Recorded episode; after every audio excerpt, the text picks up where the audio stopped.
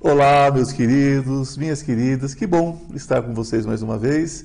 Ivan Martins, no programa Ivan Martins, sempre com convidados muito especiais, falando de luz, de amor, falando com vocês não é? sobre as coisas do dia a dia, aquilo que acontece na vida de todos nós, não é mesmo? E essas pessoas vêm trazendo suas experiências, suas histórias, para compartilhar com todos nós.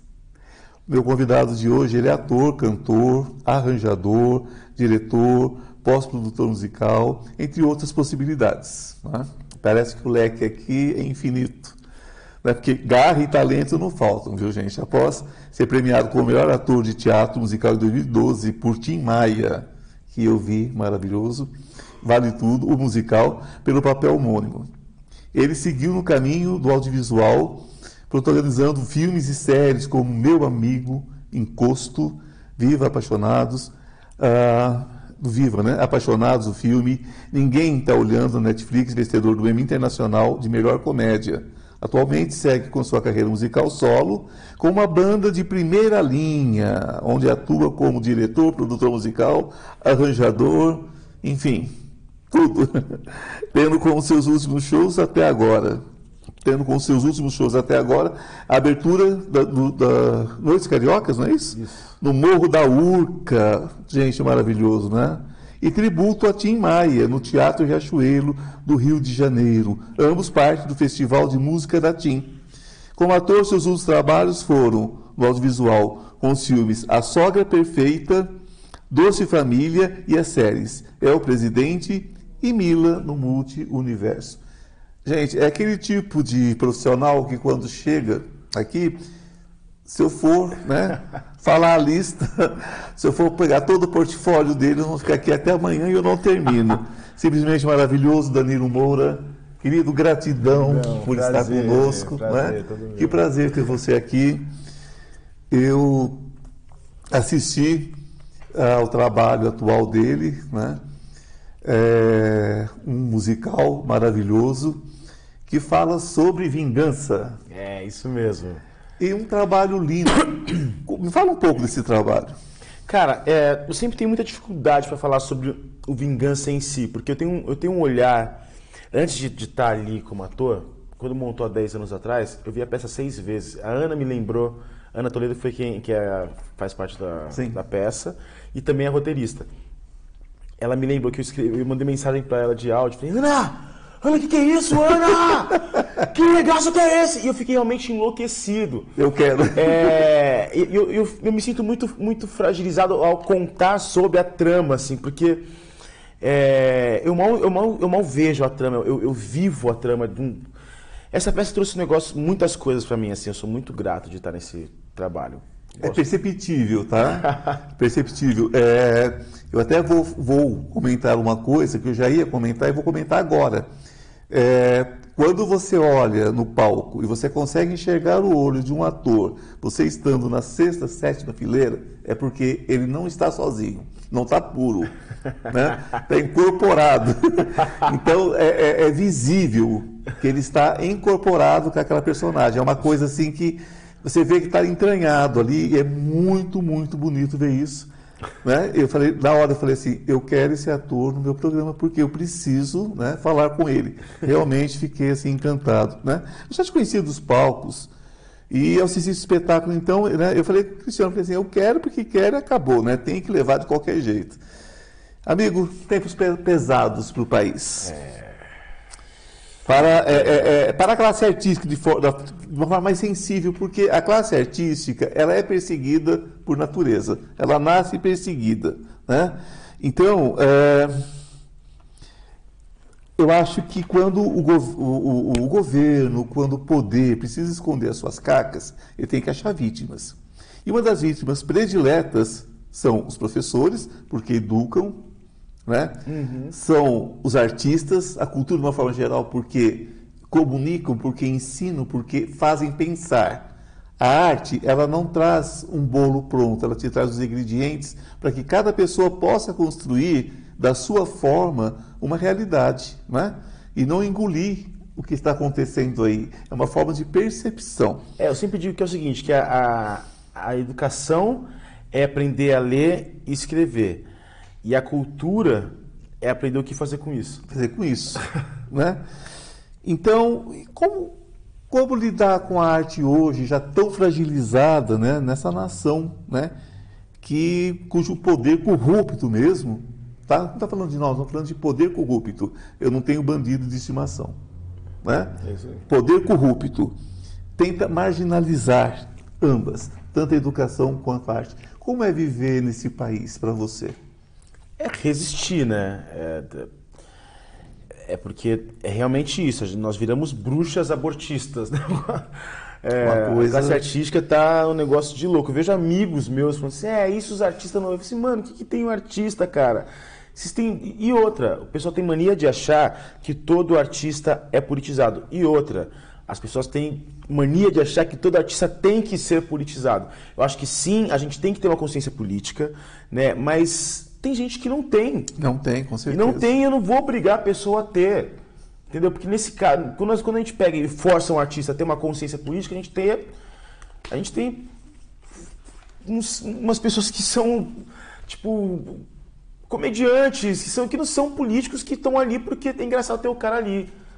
Saca? É, não tem porque a gente cobrar isso de uma pessoa. Acho que a pessoa que fala sobre política ela tem que, que estar imbuída do que fala, saber o que fala, querer falar sobre, né?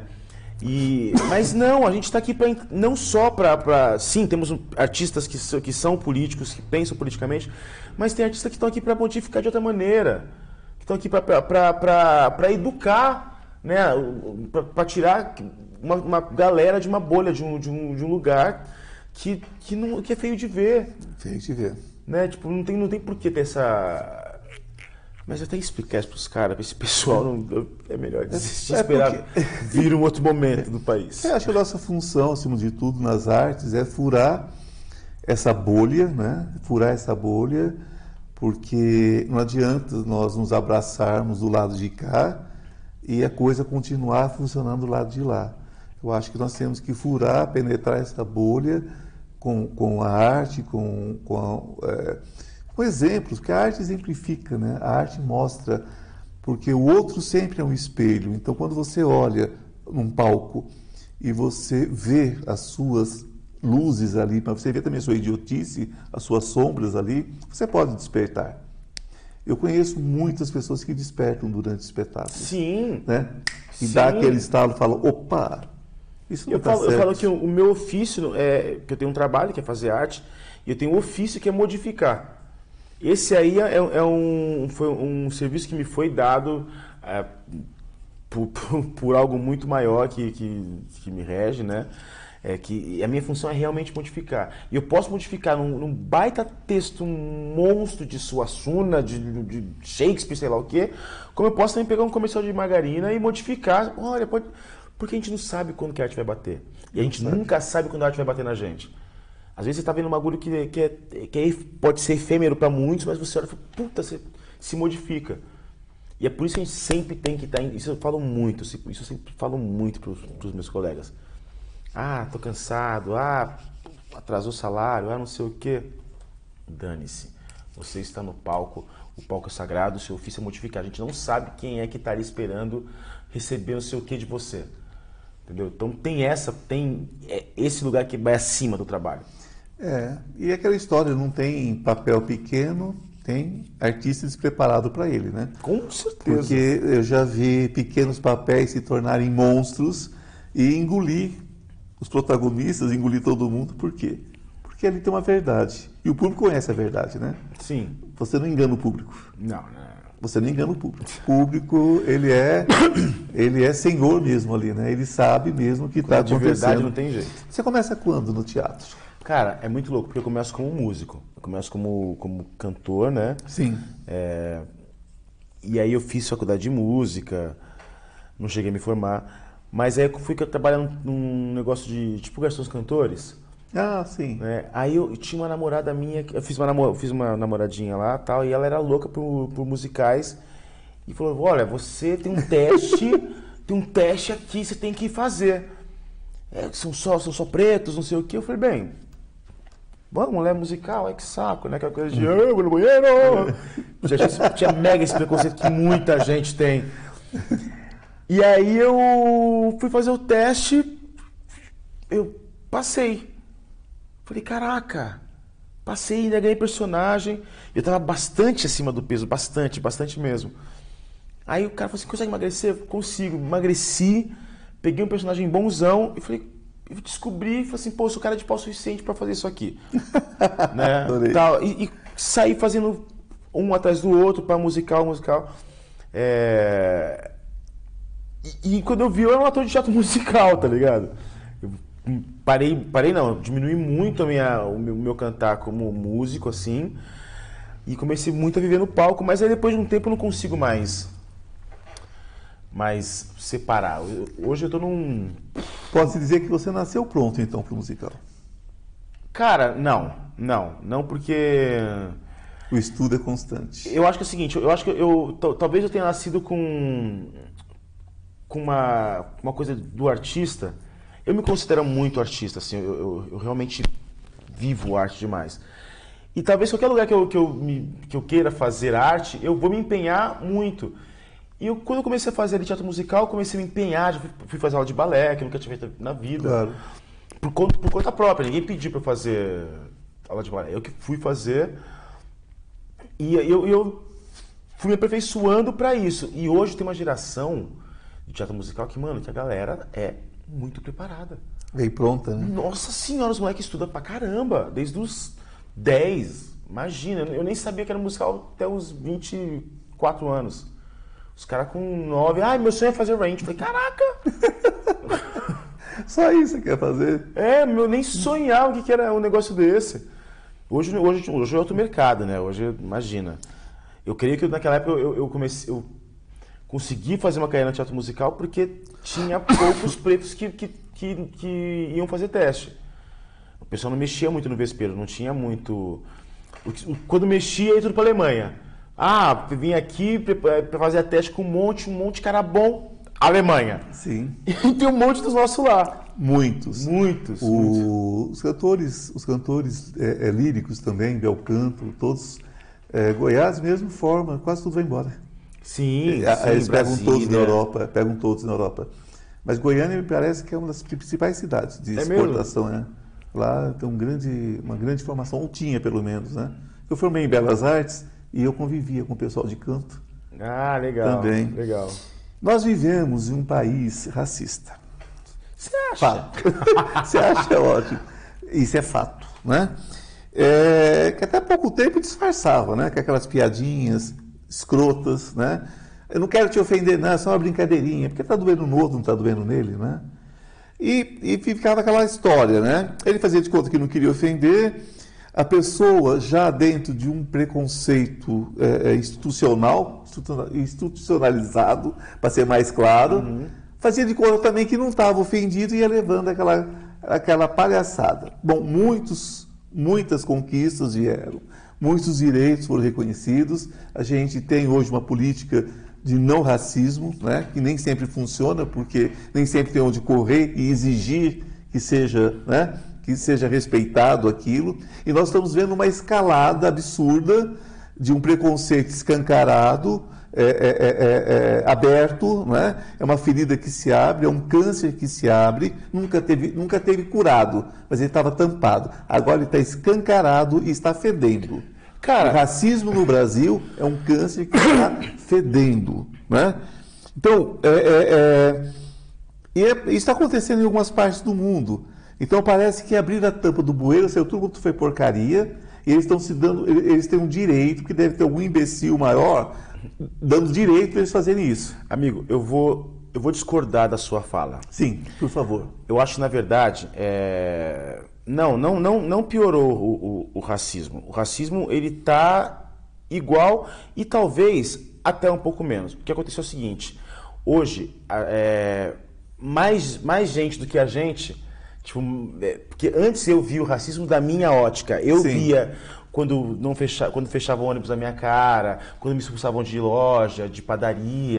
E olha que eu fui um preto boy, né? A pessoa de mim, tipo, uma história super. "Ah, porque eu passei, passava fome? Não, a gente morava bem, meu pai é, fez um trampo com empresa de, de, de CD, meu, de disco, né? Meu avô também. A gente viveu muito. Assim, eu sofri muito racismo. Acontece que a gente uma ótica hoje um pouco mais generalizada e hoje brancos estão vendo mais isso também.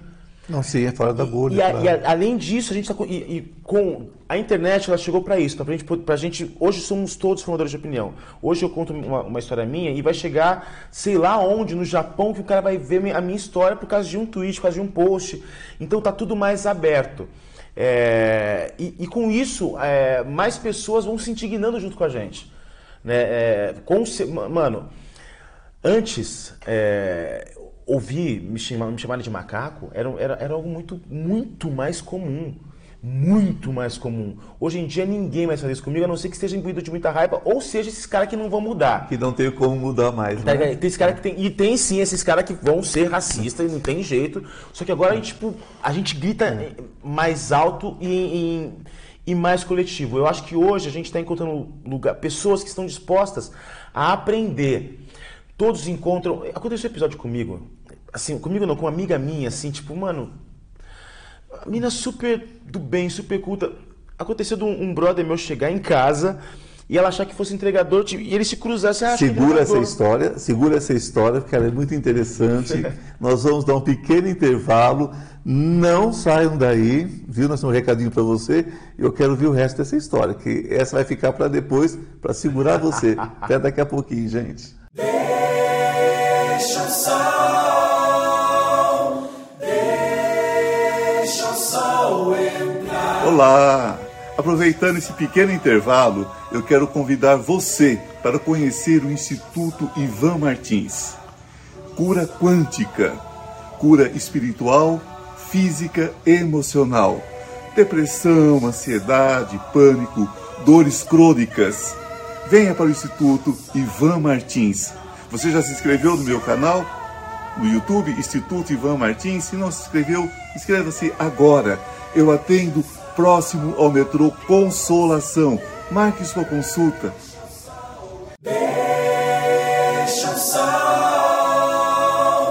deixa o sol entrar. Olá, estamos de volta. Que bom ter você, meu querido, minha querida, conosco nesta noite. Que bom.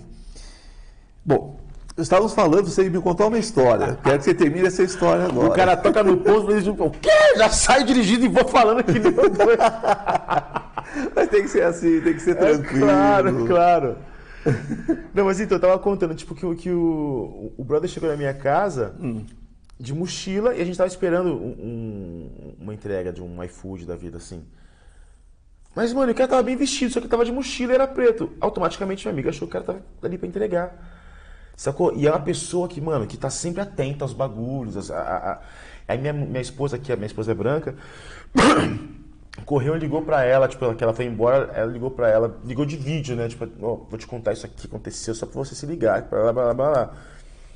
E ela falou, caraca, eu não me liguei, me escreveu depois pedindo mil desculpas. Eu falei assim, amor, tudo certo, que bom que você se ligou, a gente tem que aprender mesmo. Eu acho que sim, é, eu sou do- da questão do, do fogo no, no racista extremo, aquele cara que não tem jeito, tipo, eu acho que esse cara, é, é, eu sou zero diálogo, eu sou muito é- mais... É, é um nojo. inbox do que. É, um nojo. Sou muito mais galhaço do que. Sim. que Martin Luther King nessa questão. Mas eu acho que as pessoas estão abertas a ouvir. E a gente tem que entender quando a pessoa é uma pessoa que pode aprender. Sim, a gente tem que gritar, a gente tem que, que vociferar nossa, nossa indignação, nossa raiva, mas a gente também pode ser sagaz. Eu não estou passando pano, pelo amor de Deus. É, aconteceu um caso comigo, eu fui, tra fui trabalhar no, Uruguai, né, para o Presidente. E um motorista, todo mundo achava que era o Zé Pequeno lá. O preto, ator, brasileiro, Zé Pequeno. Zé Pequeno, Zé Pequeno, Zé Pequeno, Zé Pequeno. Não, não sou Zé Pequeno, não sou Zé Pequeno, não sou Zé Pequeno. Aí o motorista do, da, do motorhome dos camarins, né? Ele falou: Não é, Zé Pequeno, tens uma cara de bandido. Eu travei assim. como ele é dócil. Na hora, eu já fiquei com cara de bandido, eu já fiz um. Aí você fez uma cara. Sou bandido não, mano. Sou bandido não, irmão. Aí beleza. Aí eu fiquei puto, mas eu falei assim, mano. Tá Fui- eu vou trombar esse cara daqui a pouco. Eu fui pra casa, né, pro hotel, depois terminei a gravação, fui pro hotel, ruminei isso aí, ruminei, contei pros pretos, tava uma, uma- mano, tava uns pretos tipo Wilson Rabelo, é, pô, o próprio o, o Firmino, que é o Zé Pequeno, tá ligado? Tinha uma galera que os caras são, vamos matar esse cara, vamos demitir esse fel. E eu poderia tranquilamente ligar pra Amos e falar assim, ó, aconteceu isso, isso, isso, e tem que demitir esse cara. Mas eu falei, não. Dia seguinte soube o cara, o cara tava tipo com 14 motoristas. O cara, ô, olha. só." Ele tava com uma saia. Essa saia aí. Já, já, já. Falei, mano, ó, te falar uma coisinha, bicho. Ontem, isso com espanhol, aquele portunhol de que parece que bebeu, né? Vou te falar uma coisa, irmão.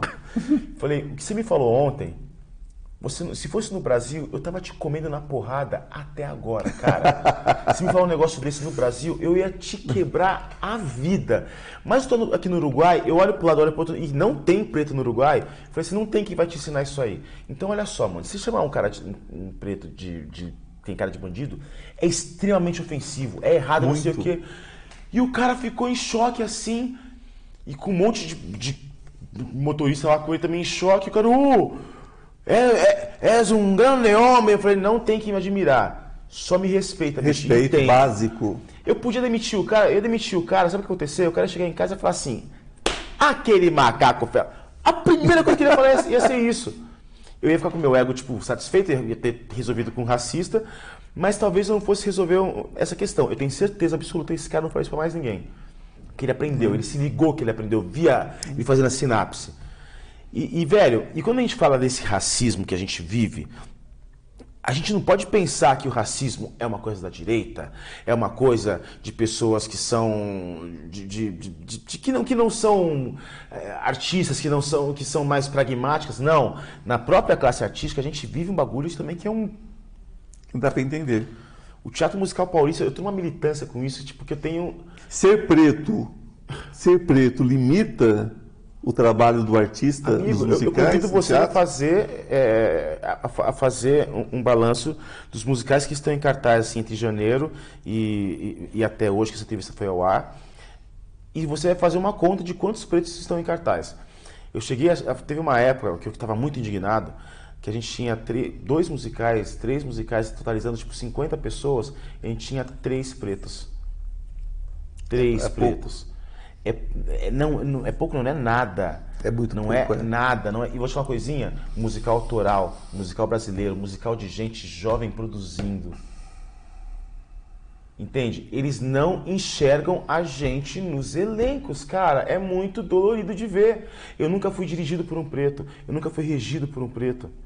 Eu fui coreografado por um preto que, que não era coreógrafo, era, era um, um bailarino que, que, que caiu ali. Um, ba- bailarino que eu não falo isso, pelo amor de Deus, não é, não é, É, claro. não é menosprezando, não. é Porque realmente o cara tipo, nunca tinha feito aquilo. Ele dançava com uma, com uma outra coisa que não tinha nada a ver. Acharam um cara ali, tipo, e colocaram o cara caiu de paraquedas. Ele mesmo fala que ele é meu brother. Ele fala, como assim me chamaram nada a ver naquela época tal, tipo. Eu nunca. não- não- a gente não tem criativos pretos fazendo as coisas. Tipo, não é que não tem. é, eles não chamam. A primeira peça que eu vou ser dirigido por um preto vai ser a minha. Que eu vou estrear no, no, Vira da Lata, que é o Glam, que uma temática LGBT que ia mais, super, falar sobre drag queen, é maravilhoso, inclusive. E aí eu sou diretor musical de- desse, desse espetáculo, e obviamente eu falei assim, mano, pouca ideia, tem que ter no mínimo tanto de preto. É, nós, temos que, nós temos que voltar no tempo, né? E ver a luta de outros. Por exemplo, você pega Grande Otelo, que fez grandes coisas, né? No, ali pelos anos 40, né? Os anos 40, 50. Fez grandes coisas no cinema, quando o Brasil era equiparado a qualquer Estados Unidos, qualquer outro país, né? O Brasil já teve eh, equiparação porque com, com a vinda dos, dos judeus para o Brasil, nós ganhamos muito em televisão, a melhor televisão do mundo é a brasileira, cinema, enfim. E nós tivemos grandes estrelas, né? Negras. Eh, Agora, como você diz, não há uma representatividade num país onde eh, 70% é formada por pretos e mestiços, né? porque a raça, a, a- a raça negra não é cor, né? é uma outra coisa. Agora, a gente fala preto e mestiço é porque no, no Brasil tem essa classificação, né? Mais preto, menos preto, que é uma, uma bobagem. Vamos colocar Estados um grande Unidos- balaio e vou chamar de não branco. É, que não brancos. É porque, porque nos Estados Unidos, por exemplo, já não existe isso, né? A comunidade lá se posiciona. No Brasil está faltando esse posicionamento. Mesmo. Se a gente pensar, ao invés de colocar preto, pardo, não sei o quê, se colocar, colocar brancos e não brancos, vamos ver não brancos. colocam nesse balaio. Eu, É, eu porque queria seria mais é interessante, né? Ah, Quando você pega. Se mudar o É, teve, teve uma personalidade agora que se diz indígena, agora da próxima, na próxima pleito, agora está se dizendo branco, né?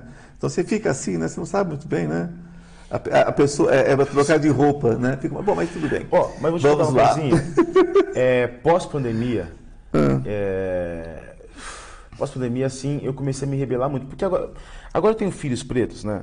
Que- então, tipo, eu, eu vou construir um negócio melhor pra eles. Ah, com certeza. E, eu- e eu trabalho, eu trabalho bem, eu, eu- eu fico. Eu, eu tenho um fluxo de trabalho interessante, não tô falando por mim, não. Eu tô falando por realmente, tipo, minha última peça antes do, do, do- do Vingança tinha eu de preto e, e só. E tipo, e não tinha o porquê. O, o briefing do- do- da personagem principal era não ser uma beleza padrão. E, e saca? Tipo, Beleza padrão para quem? e vou te falar uma coisinha. E hoje, pós-pandemia, parece que a, pessoa- a galera voltou mais branca. Mas beleza padrão para quem? Porque beleza é beleza, não importa se é amarelo, se é preto, se é azul, beleza é beleza. Amigo, a gente sabe que, que, que tem que foi elaborado um, um padrão, padrão. do que é beleza. Eu, vejo, eu vejo amigos meus que falam assim, caraca, olha essa mina que gata, cara. Aí eu olho pra mina, tipo, mano, a mina tem até um rosto meio disforme, mas ela tem um olho muito claro e um cabelo muito loiro. Eu falo, mano, ela é gata mesmo Tem ou ela é certeza? muito loira, bicho? É, são coisas diferentes, né? Sacou? Eu falo, poxa, mas a gente sabe que tem que tem que foi imposto um padrão, né? Que que, que é esse de, de- de muito branquinho, de, de- eu vim, eu vim, eu era o único do, do meu colégio sempre, sempre fui o único pretinho do meu colégio, eu e meu irmão, né? Então, velho, eu sabia que eu não era o padrão da galera e tá tudo certo, eu sou o padrão de todos. Existe uma, existe uma antropofagia mesmo em relação o antropofagia é muito bom de usar. É, em relação à cultura afro no Brasil, porque pouca gente sabe, né, que se a gente é, é, conseguiu ter casas aqui no período colonial, casas bem feitas, é porque essa sabedoria veio da África. As pessoas não sabem que a matemática também veio daquelas regiões, é, quase tudo que nós conhecemos, porque não tinha médicos, né, gente? Na época, por exemplo, do- é, que começa a chegar os escravos no Brasil, não tinha médico, era trabalho, era um trabalho que só era feito por escravos. Tinha escravos médicos, escravos dentistas, né? Então, a alimentação, nós aprendemos a comer aqui, digo nós, enquanto povo que já existia aqui nesse país, aprenderam a comer com os africanos, porque comiam muito mal, né? Então, é, depois que eles, eles absorvem todo o conhecimento que esse povo traz, né? porque eram, eram nobres, veio muitos príncipes, muitos reis, muitas rainhas, princesas, pessoas que eram cientistas lá dentro daquele contexto da ciência daquela época, século XIV, XV, XVI, enfim, aliás, século XVI, XVII. Então, depois que eles absorveram tudo, eles, eles tentam destruir essa cultura para poder continuar escravizando. Então foram morrendo os primeiros que chegaram e, e os seus filhos já não tinham acesso a muita coisa, né? E isso continua até hoje. Quando você impede que o- a pessoa, né, vamos usar o termo favelado que eu não gosto, mas para que as pessoas entendam, você impede que o favelado vá para a escola, para a universidade, quando você impede que o negro tenha a sua. Negro não, se usa preto, que é a palavra correta. Quando você impede que o o homem preto, a mulher preta tenha o mesmo emprego, o mesmo estudo, a mesma condição, você está mantendo essa antropofagia. Você está mantendo isso, que é essa coisa estrutural que, que já está aí há séculos, e se não se for feito nada, vai continuar, porque nós temos que pensar o seguinte: nós somos a mudança. E não adianta você dizer que não é racista, que você não tem preconceito, se você não lutar contra esse preconceito e contra esse racismo. Se você se calar, você é simplesmente um merda, você é um covarde. É isso que você é. Né? Você não Se pode simplesmente se calar. omitir não- não- Se omitir não é se, se omitir não é correto, simplesmente isso. Querido, eu quero falar do seguinte, que seu personagem em Vingança é incrível, você faz brilhantemente. E como foi encontrar ele dentro de você, já que você vem de uma Você vem de uma, de uma formação é, é, é completamente diferente. Você vem de um outro universo, você vem de uma outra história. Como você colocou, você teve uma vida tranquila, uma infância tranquila, papai, mamãe, condições nada. financeiras. Como foi encontrar isso dentro de você? Cara, o Alves não tem. O Alves é o personagem do Vingança. Ele não tem nada a ver comigo, mas nada, é. nada. É o personagem mais distante que eu já fiz. É, eu, eu, me, eu, me, eu, me, incomodo muito com, em, em fazê-lo, assim, tipo, a Lola, que é minha companheira, que é a pessoa que eu. Puta, eu tô o tempo todo ali praticamente molestando ela, né? Eu, eu sempre falo, puxa, Lola, cara, hoje eu fiquei, peguei pesado. Amigo, você não pegou pesado, cara. Tem que ser. eu fico muito, muito mal, assim, mas é, te, a gente teve nesse, nesse, nesse, processo que foi muito maluco de retomada de, de, de, uma peça, né? Então foi, não foi um processo normal, porque tinha três, três pessoas que já faziam a peça, três pessoas novas. É, então a gente teve menos tempo, foi um pouco. Foi diferente, foi um, processo, um processo, diferente.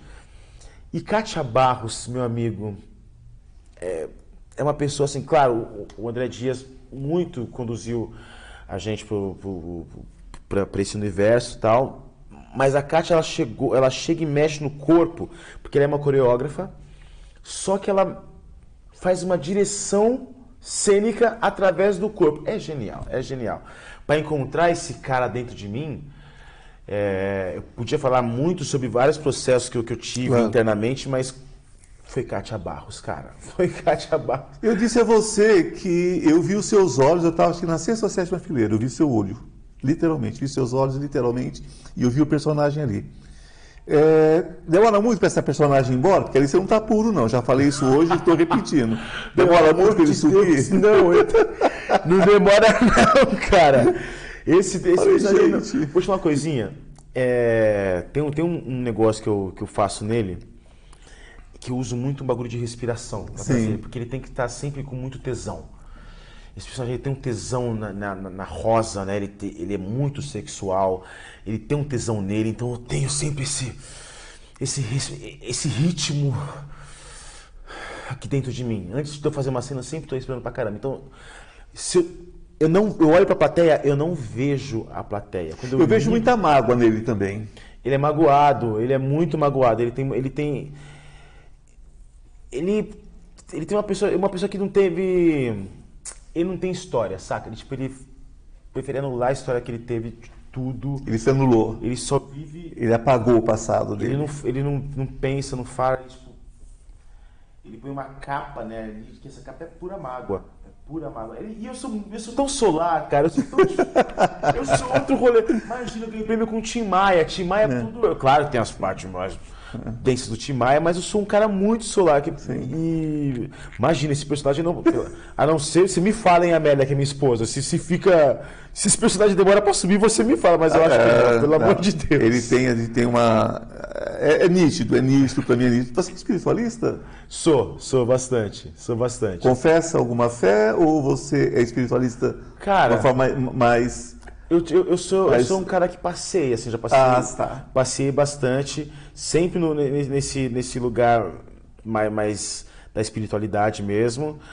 E aí eu acabei, por passear em vários lugares, eu, eu tomei para mim um entendimento que, assim, que várias, várias religiões falam sobre duas coisas que sempre bate, que são certíssimos, que é o id, né, o eu, e o algo supremo, que é, você chama como você, Sim. de acordo com a sua religião.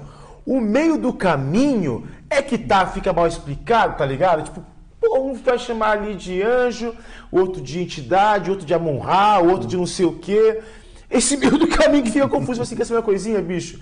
Eu vou me ligar aqui com o homem e minha religião é essa, eu você, então fechou, é nós. É, eu digo que espiritualidade é isso, é seu Deus interior se conectar, né? com seu Deus exterior. É isso mesmo. Então você tem que, você tem que ser coerente com aquilo que você crê. Eu rezo, acredito, eu, eu, eu, eu peço licença para os meus antepassados sempre. Toda vez meu ritual de entrar no palco, eu sempre peço a, a, a licença dos meus antepassados tal. Mas é isso, tipo, ali seguir um dogma, um, um bagulho, porque. Dogma não é coisa de Deus, né? Deus não tem nada a ver com é, dogma. Eu dogma é quieto, é coisa do, do homem vai entendendo. Eu sei o que é bom, eu sei o que é ruim, eu sei que Se o diabo existisse, se, se, o, se, o, diabo existisse, ele seria dogmático. É tipo, é, é bem isso. É eu digo que se o diabo existisse, eu chama, é, é, é, o nome dele seria medo, né? Medo. Seria o grande nome do medo. E talvez a vergonha. E a culpa, irmã gêmea dele. É, tipo isso. Então é isso. Então, como ele não existe, né? A gente vai caminhando na luz, transformando tudo em luz, transformando tudo em Deus, porque Deus é isso, né, gente? Deus é amor, Deus é compreensão, seja o nome que você quiser, Alá, é, é, é, Oxalá, Ororum, né? não importa. né? Batata. O nome Escolhe que você quiser nome. dar, né? O nome que você quiser dar. Se você quiser chamar Deus de batata, ele não se importa, ele não Não tem se- sensações humanas. Ele é luz, né? É tudo isso que se fala de Deus, que Deus é vingativo, que Deus tem a mão pesada, tudo isso são as semelhanças que o homem né, coloca sobre Deus. Mas a nossa semelhança com Deus é o ato de transformar qualquer coisa, inclusive esse preconceito babaca, essa sua forma às vezes de ver se se achar melhor ou pior do que alguém. Você não é melhor nem pior do que alguém, você simplesmente é um ser único, filho de Deus, né? como qualquer outro. Tenha ele, seja ele azul, vermelho, preto, amarelo, tenha ele 2 metros de altura ou 50 centímetros, seja o, o- o- a pessoa que você mais admira no mundo e seja um irmão que está dormindo na rua. Somos todos exatamente iguais, né? respeitando as nossas diferenças por sermos criações únicas de Deus. Então, quando a gente lembra disso, aumenta a nossa empatia, né? aumenta o nosso amor, aumenta a nossa compreensão né? De mundo. Eu quero agradecer muito né? a sua presença. Eu que agradeço. Você realmente é, é- é muito querido, um artista maravilhoso, né? E espero ver você em muitas outras produções, Sim. porque é, você nasceu para brilhar mesmo. Inclusive, eu peço para todos que é, além de me seguir, eu Danilo Moura no Instagram, Ah, por favor. eu tenho um projeto de música autoral com um, um amigo meu, irmão meu chamado Nando Mota, Fernando Mota, e a gente que chama-se Feed Maria. Feed Maria underline du. Feed Maria é F-E-E-D. Fed Maria underline du. É um trabalho de música autoral. é, então, 100% independente. é, que é a união de duas histórias. Eu tenho a minha história na- no teatro, na- na- no audiovisual.